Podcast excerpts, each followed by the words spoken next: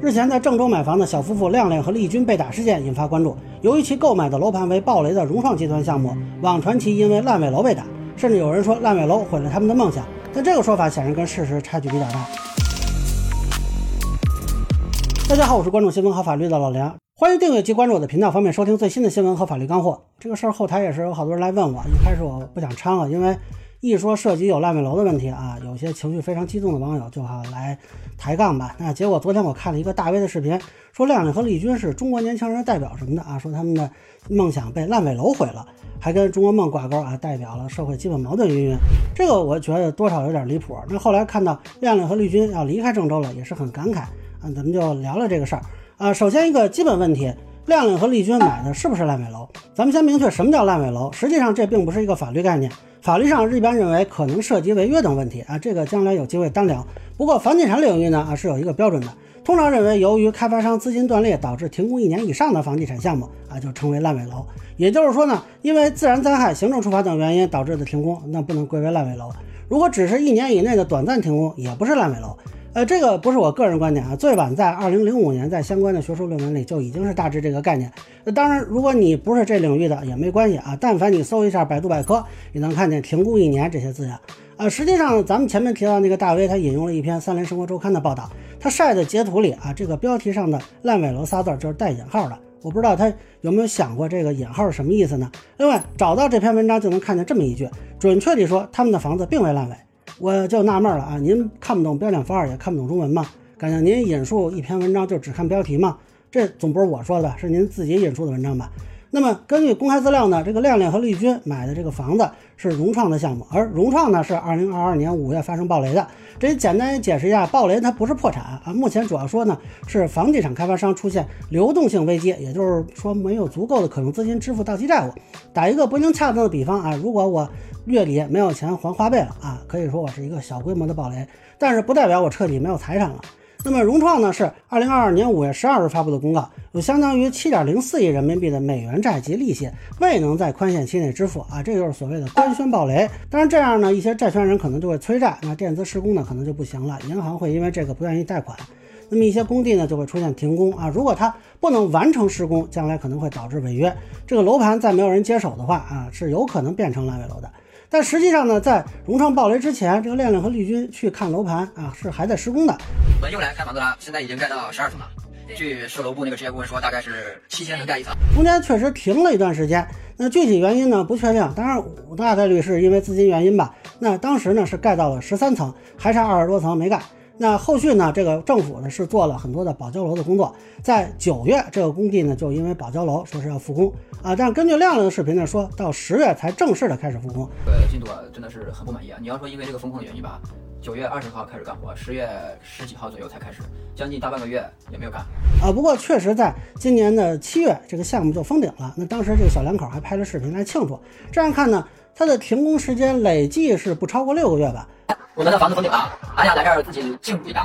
所以至少到目前为止吧，这个楼盘并没有烂尾啊。但是我会认为它有过烂尾风险，否则也不用保交楼了。不过目前看呢，这个风险暂时没有实现的迹象。我们的房子没有烂尾，不知道为什么总有人说我们房子烂尾了。比如说封顶期烂尾，我们拍了这么多视频，没有一句话说过它会烂尾，或者说它是一个烂尾楼。它现在在施工，只是进度稍微有点缓慢。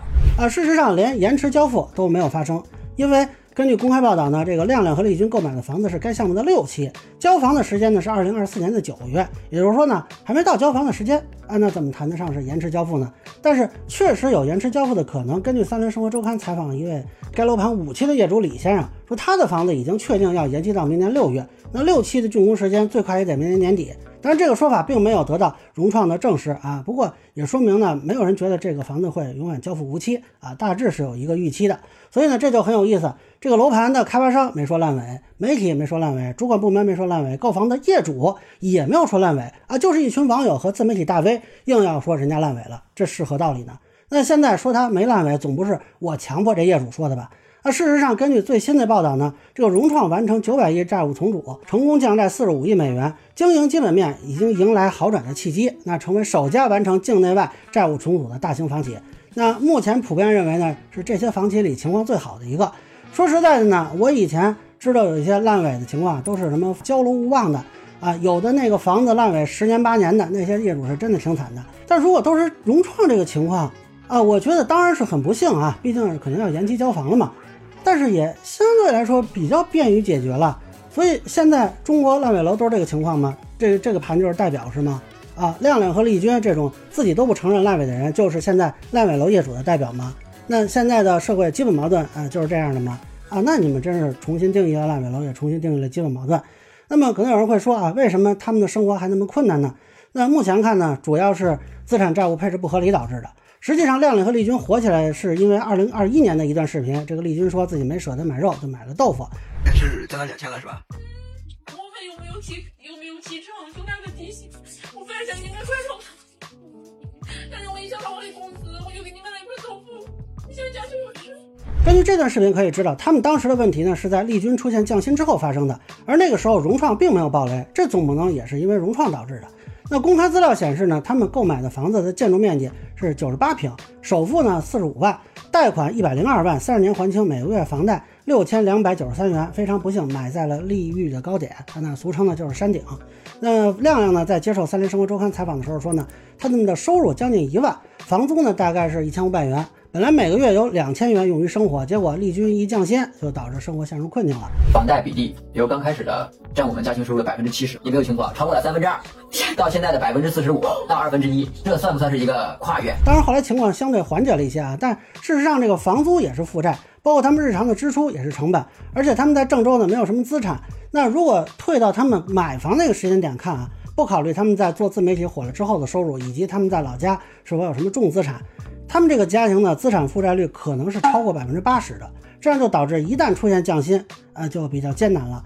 注意，这还不是说重大疾病啊、失业呀，就是单纯的有一个人降薪了，呃，这个可见他的资产配置的脆弱程度。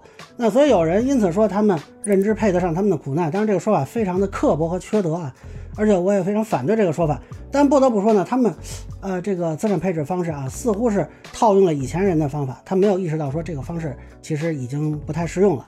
那以我个人为例呢，我就是大学毕业之后家里出了一点首付，然后贷款买房，后来用了七年来还完房贷。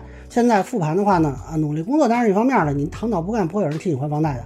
但是当时呢，正好是中国经济高速增长时期，那 GDP 平均在百分之十以上，这样呢。我的收入啊，随着社会经济发展吧，水涨船高，五年大概翻了两倍，到最后呢，房贷就占我收入的四分之一了。那余钱啊，我就可以提前还贷了。就我个人体验呢，呃，是靠经济增长和我个人努力吧，去压低了杠杆。这个逻辑，我想在当时很多大城市购房的年轻人都是适用的。所以呢，前面提到那个大 V，他引用了二零一四年春晚的一段节目，那里头有这么一句，我看很多人嘲讽这句话啊，但。这个话其实，在二零一四年以前的十几年，完全是可能的。很多人当时也是这么操作的。但非常遗憾的是呢，这个逻辑在他节目播出的时候啊，可能还是适用的。但是到二零一五年春节的时候，恐怕就开始发生变化了。因为二零一四年后来核算出来的 GDP 增速已经是百分之七点四了。呃，这个数字现在听着就还行吧。但当时的报道有句话，创下一九九零年以来新低。啊，这个我想黄渤当时是不可能知道的，恐怕很多人也都不会想到后来二零一五年股市发生的变化。这个懂的都懂。其实从那个时候开始呢，我国经济就从高速增长转变为中高速增长，后续 GDP 变化，我想大家都能查到。那么，如果整个国家的经济增速放缓，那你的个人的收入还能不能出现以前那种？高速的增长呢，这个大家心里应该有数啊。最近几年，大家有多少人是涨薪的，有多少人是维持和降薪的？于是问题就出现了，可能你的梦想啊，跟当年那批人没什么差别，想通过自己的努力在城市有套房子安居乐业。问题是实现方式跟大环境并不匹配了啊。首先，由于房价经过几轮上涨吧，即便支付首付也要掏空六个钱包，每个月的还款压力也足以抬高家庭负债的杠杆到一个之前难以想象的程度。而如果没有高速增长作为支撑，维持这个相对较高的资产配置杠杆，风险就非常大了。你不能失业啊，不能生病，要努力工作几十年才行。遗憾的是呢，哎，我们这个经济学家们好像似乎更关注这种情况下的企业的变化，对于个人的资产配置的提示呢，并不是很到位。之前恐怕很多人没有注意到这个问题。而另一方面呢，似乎九零后这一批人对信贷消费更加青睐。二零一九年有一个报告说，中国百分之八十六点六的人啊有各种分期付款或者逾期还没有偿还的债务啊，所以有一种说法呢是近九成人负债啊，其中有很多是年轻人。但实际上呢，这个报告还有一句说，百分之四十二点一的人在一个月内还清了债务。所以环球网还转过文章来反驳啊，说这只是年轻人使用了金融科技服务作为支付手段啊。但不可否认的是呢，对于超前消费的观念是在悄然发生变化的。那我印象里，在二零零八年金融危机的时候，当时国内媒体还不无自豪地说，这个华人的传统是量入为出，喜欢存钱啊，这样呢，我们就没有美国人超前消费那么多问题。那么现在的九零后、九五后、零零后是否能说这话？我觉得可能就要画上一个问号了。呃，但是倒过来说呢，是否年轻人都达到了像亮亮、丽君这样的高杠杆？又或者说高杠杆是否理所当然就是当代年轻人梦想的一部分呢？啊，我也是很怀疑。根据三联生活周刊的报道，今年九月要开始交这个暖气费、物业费。啊，据说郑州呢这两笔费用确实是由这个租户来承交。那么丽君的公司呢，从七月开始就没发过工资，亮亮的工资呢也是只到发到六月份。那这两个人当时就非常压力大了。那这个时候，亮亮就决定去把融创欠自己的两万多元要回来。这笔钱呢，跟很多人猜测的这个退房款没有关系。目前呢，没有信息显示他们要求退房。事实上，也跟融创的这个工期没有关系啊。根据亮亮的描述呢，是在购房的时候，融创的售楼处推出了一个全民经纪人的概念，就是你介绍一个人来购房，就可以获得一笔介绍费。当时亮亮就介绍给了丽君，这样他从中间就可以拿到一部分的介绍费。那三联中国周刊呢，还采访了一位经手的销售刘先生。呃，由于这个刘先生呢已经被融创劝退了，并且他自己还跟融创有点经济纠纷，啊，所以他的话相对可信吧？啊，他推测呢，融创是想从合规层面找毛病。我理解是不是想说这俩人是两口子？但实际上呢，他们当时还没有领证，所以呢，他又跟融创以前的同事说，这俩人呢是合规的。当然，这个说法并没有得到融创方面的证实。呃，那实际上呢，在此之前，亮亮和丽君就多次找过这个售楼处啊，有的时候是休息日，那做法就是在现场拍摄、直播。啊，理论争吵啊，唱歌等等啊，看到这里呢，多少有点心酸。就是两万多块钱，可能就是一些人一顿饭或一件衣服。那这两口子呢，为了要这个钱，也是能想的招都想了。我觉得，如果他们的经济条件不是相当于困境到这个程度，应该也不会这么揍的。那么，不过呢，那位离职的销售刘先生认为呢，这俩人去到这个售楼部是徒劳的。首先呢，没有人对接；其次呢，即便有人对接，也没有人有权限解决任何问题。这个说法如果准确的话呢？倒是解释了为什么一直没有效果，这就像是机场航班晚点了，那有些旅客会跟空乘去争吵，但实际上空乘是不对接赔偿的，他也没有权限解决。但是你说空乘是不是这公司的人？那肯定还是啊，对吧？他就是这航空公司的嘛。但是你说你找他解决不解决问题啊？那大家心里都有数啊。有可能这个事儿就变成你跟航空公司的矛盾转化成你跟具体工作人员的矛盾。当然，这个事儿刘先生说的到底是不是准确啊？目前来讲是他单方的说法，暂时不确定售楼处里边的实际情况如何。但总之呢，在十一月十五日，他们当时在融创的这个售楼部的大堂直播，突然这个灯就黑了啊，像是这个全楼断电啊。等他们快走到这个大堂门口的时候，冲出来五六个人把他们给打了。两个人呢都有腰部和胸部的这个头部啊多处损伤。那么后来呢，发现自己的这个车胎也被扎了啊。这个当时呢是有报警的。那么后来，丽君的这个账号呢，发布了一条视频，称事情已经解决。我们的事情发生后，在不到一天的时间内，派出所的民警就帮助我们把事情妥善圆满的解决好了，我们很满意，特别感谢警察同志，也感谢媒体和网友对我们的关注。但是显然呢，不太像是很愉快的解决。所谓的解决究竟是什么意思，也不知道啊。再后来呢，他们发了一个交代封嘴的视频啊，可以看得出来，他们对一些事情是不太满意的。同时，他们的账号呢也有被禁言的情况。我不太清楚他们为什么被禁言。那么郑州当地也没有给出一个明确的说法。南方都市报采访郑州市公安局十八里河派出所工作人员说呢，派出所已经对打人者做出了处罚。从这个描述呢，我推测不是刑事处分，所以派出所就能进行处理吗？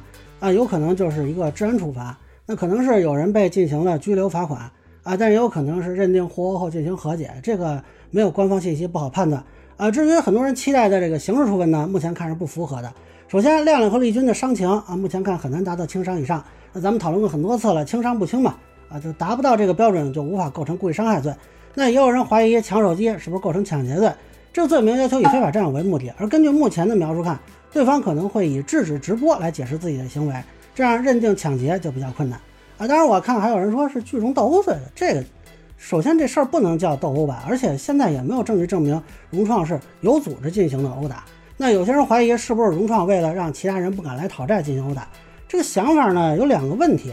第一呢，这个融创这个公司啊，它其实不怕人家来讨债，它欠的债呢是以亿为单位的，差你两万，嗯，要不给你就完了呗。打你对于公司层面来说其实没有什么太大意义啊，呃，当然具体个人是不是有意义就不知道了。其次呢，这是把所有讨债都理解为上门争吵了，实际上有可能他这个数额小才会在现场解决。你要真说是退房什么的，要个百八十万的，呃，不太可能在售楼处现场解决。售楼处能现场掏出钱给你吗？还是说售楼处能给你现场往出转账？那个级别的金额通常是双方有意向的进行和解呀，或者是法律途径去法院判决什么的来解决。所以融创有组织的安排殴打啊，比如说让孙宏斌找俩人去打他们，那我觉得这可能性基本没有吧，而且没法论证啊。你现在能论证的大概就是说啊，现场工作人员因为对方讨债过程中发生口角云云啊，发生冲突等等，呃，大致如此。咱们可以看后续警方会不会有相关通报啊，不过很怀疑吧。啊，不过这个事儿呢，跟暴雷有什么关系吗？这个有一种观点吧，啊，认为是融创没钱了，所以连两万块钱都不给。啊，不过我觉得这个融创是不是不暴雷啊，这笔钱就能非常痛快的给呢？啊，融创是不是穷到说真这两万块钱都拿不出来呢？我其实是比较怀疑的，这可能性也不太大。那昨天我看到亮亮和丽君要离开郑州了。啊，我看到之后呢，其实是非常感慨的。我们准备回老家了，呃离开郑州了。在我看来呢，这是一个三输的局面啊，非常的荒唐。从这小两口来说呢，他们本来是打算在郑州落户的，结果遭遇到融创暴雷。虽然暂时啊没有直接导致损失发生，但是对他们的信心的打击是非常大的。本来这件事儿呢是向着解决发展的啊，也有可能说延期交房，但是我想他们可能会接受并且继续生活啊，继续这么努力啊，但是。因为这件事的处理导致了他们的离开，那实际上他们的规划也改变了，可以说他们在郑州就失败了，一败涂地。呃，但我认为呢，融创某种程度上也是失败的。啊，我不否认融创是目前处理债务问题比较好的房企，但是作为一个企业在面对暴雷的时候，其实信任你们的业主是无比珍贵的。亮亮和丽君，即便在最艰难的时候，他们都坚信融创会交房，甚至不惜跟网友争吵。这样的业主本来是你们口碑的护盾，是你们共度难关的扶手。而你们的员工却亲手砸碎了他们。如果说一开始你们没听说过这两个人，当他们因为被打冲上了热搜，难道融创的公关部门都检测不到吗？那我们设想一下，即便将来收到了你们交付的房子，这个亮亮和丽君又是什么心情呢？融创这两个字在所有人的心目中又是什么样的呢？至于郑州嘛，老实说，我之前多少还有点期待啊。相比之前发生一些什么疑似哄抢啊、疑似盗窃的地方，我想郑州总算是中原大城市吧。那现在怎么说呢？稳定发挥吧，果然是郑州啊。那这件事呢，有很多种更好的解决方案啊，唯独现在这个处理恕我不敢恭维啊。不过呢，恕我直言啊，这个输的更多的可能反而是郑州。亮亮和丽君可以去别的城市，中国又不是只有河南一个省，又不是只有郑州一个城市。融创的房子卖完了啊，未来其实也可以离开，有的是地方可以去。郑州，你往哪里去呢？啊，有朝一日你们想起那些年轻人离开的背影的时候，会不会觉得有一丝丝的落寞？这就是我觉得这件事最荒诞的部分。这件事明明可以很容易的解决，甚至可以坏事变好事啊！亮亮和丽君被打的源头，并不是为了退一个一百几十万的房子，就是一个区区两万块钱的一个纠纷。如何处置他们，本来是郑州可以去展示自己，或者说融创可以去展示自己的一个机会。我很难想象，在融创的高层和郑州的领导心目中，这两万块钱到底意味着什么呢？从这个角度说，亮亮和丽君啊，反而可能是损失那个最小的人啊，因为他们用两万块钱就看懂了一个城市，并且为自己的人生啊做了一个正确的选择。那么接下来呢，就祝融创和郑州好运吧。孙宏斌表示。融创非常看好河南发展前景，将充分发挥自身优势，积极寻找合作机会，不断拓展合作领域，加快在豫项目建设，为河南经济社会发展贡献更多力量。那以上呢，就是我对融创业主讨债被打事件的一个分享。个人浅见难免说了，欢迎不同意见小伙伴在评论区下面给我留言。如果觉得说的还有点意思，您可以收藏播客老梁不郁闷，方便收听最新的节目。谢谢大家。